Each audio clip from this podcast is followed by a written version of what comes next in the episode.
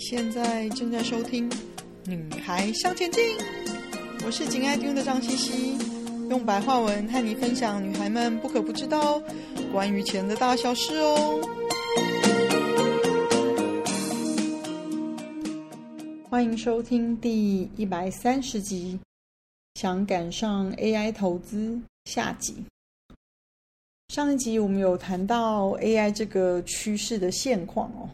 那这一集呢，我们来讨论一下，目前想要投资 AI 这个趋势的话，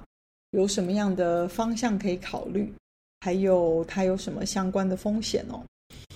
最重要的呢，是要记住，尤其是新趋势的投资、新科技的投资，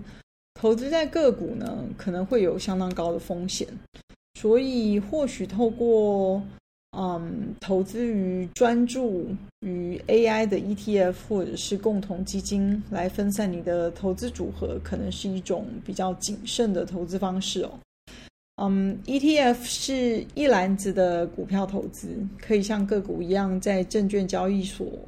做买卖，就像股票一样的买卖哦。那在美股的市场呢，有几只以人工智慧为重点的 ETF，例如。Global X Robotics and Artificial Intelligence ETF，它的代码是 BOTZ 哦，是一支嗯旨在投资于可能从机器人技术跟人工智慧的采用和利用中受益公司的基金哦。那这包括了从事工业机器人、自动化、非工业机器人和自动驾驶。汽车的这些企业哦，那还有另外一支叫做 Robo Global Robotics and Automation Index ETF，它的代码就叫 Robo R O B O，是专注于推动机器人技术、自动化和人工智能领域的变革性创新的公司哦。此外呢，还有包括云端计算，还有其他相关的科技公司。还有呢，有一支叫做 iShare Robotics and Artificial Intelligence ETF，它的代码叫做 IRBO，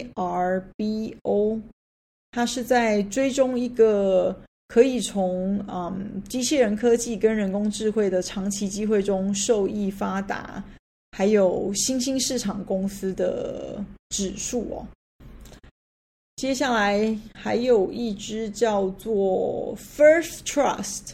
Nasdaq Artificial Intelligence and Robotics ETF，它的代码叫做 ROBT 哦，它是追踪 Nasdaq CTA 人工和机器人指数。那这个指数呢，是由从事技术、工业和其他领域的人工智能跟机器人技术的公司所组成的哦。然而，有趣的是呢，我刚刚提到的这些 ETF 其实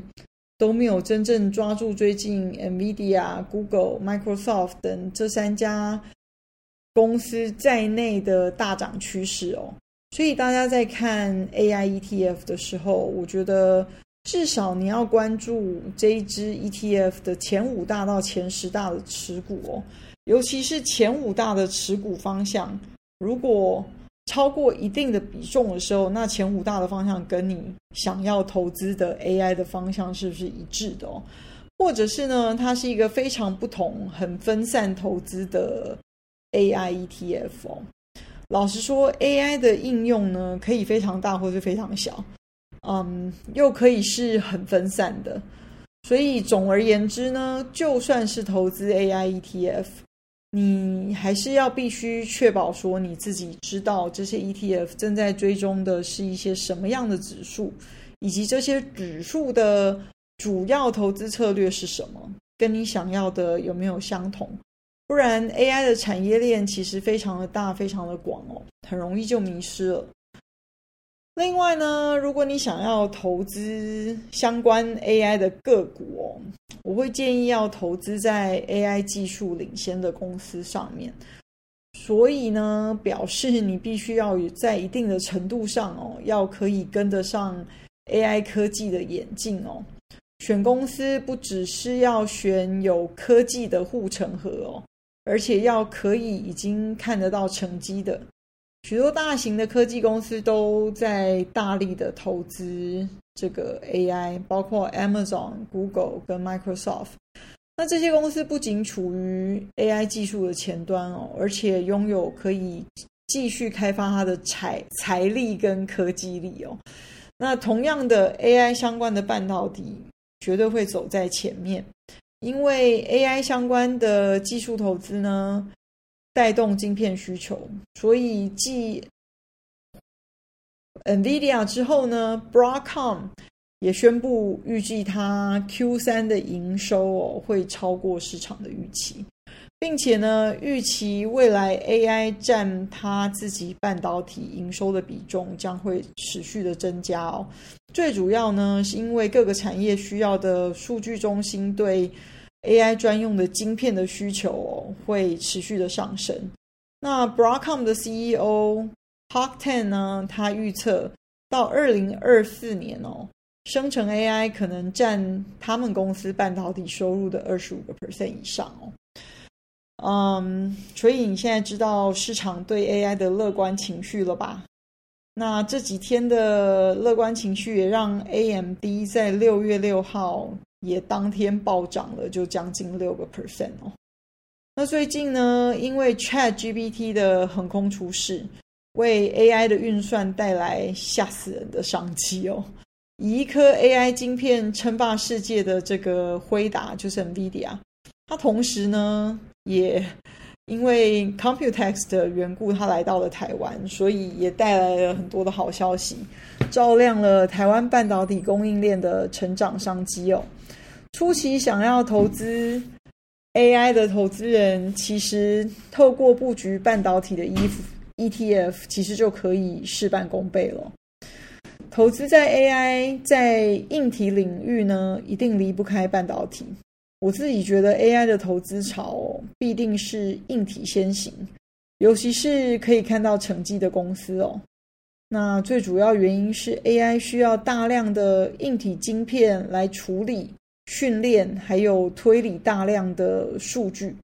那这些硬体的设计呢，跟制造相对集中于少数的厂商，像是 NVIDIA、Google 还有 TSMC，是入进入门槛比较高的行业哦，所以有比较深的护城河保护，不是其他新进公司可以轻进追轻易追上的哦。如果你很愿意做功课，跟上新科技的演进，寻找具有创新 AI 解决方案的小公司，也是一个选项啊。嗯，还有许多小公司正在开发尖端的 AI 技术哦。这些公司呢，可能具有更强大的增长的潜力，但是呢，想要投资这部分的投资人，相对的也要承担更高的风险哦。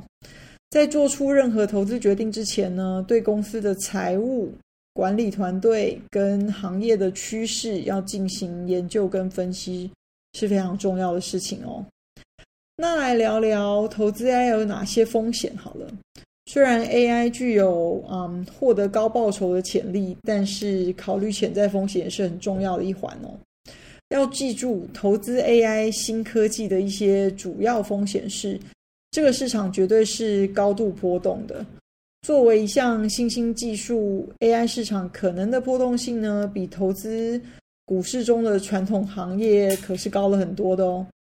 而且容易受到投资者的情绪快速变化的影响哦。那这就意味着 AI 的相关投资可能比成熟的行业风险更大喽。市场对 AI 的乐观情绪，我刚刚提到，在六月六号让 AMD 当天就暴涨了将近六个 percent。但有趣的是呢，六月七号又因为市场的情绪变化，造成获利回吐，当天又跌回了，又跌了六个 percent，所以又吐出来了。所以说，新科技的投资是波动很大的哦。另外呢，监管有限这件事情哦，目前 AI 这个行业的监管有限，那这使得个人投资人想要预测未来发展跟评估相关的风险就变得困难更多了哦。这几天，美国 SEC 对两家 Bitcoin 的平台提出告诉，这就是很好的前车之鉴哦。新的还没有被适当监管的投资工具，永远都有这样子的风险哦。另外就是市场竞争喽，AI 的科技公司之间呢，彼此存在着激烈的竞争，那这可能导致产品的呃市场占有率跟公司的盈利能力会快速的发生变化，我比较难预测。另外呢，就是道德伦理的问题喽，AI 技术会引发跟我们隐私。偏见，还有人类工作岗位流失等等的相关道德问题哦。那这不只会影响说 AI 行业的增长跟它获利的能力，也会影响未来政府的监管。嗯，还有就是技术上的限制哦。AI 的技术还在发展，而且始终存在一些可能无法发挥它潜力，或者是面临无法预料的限制的风险哦。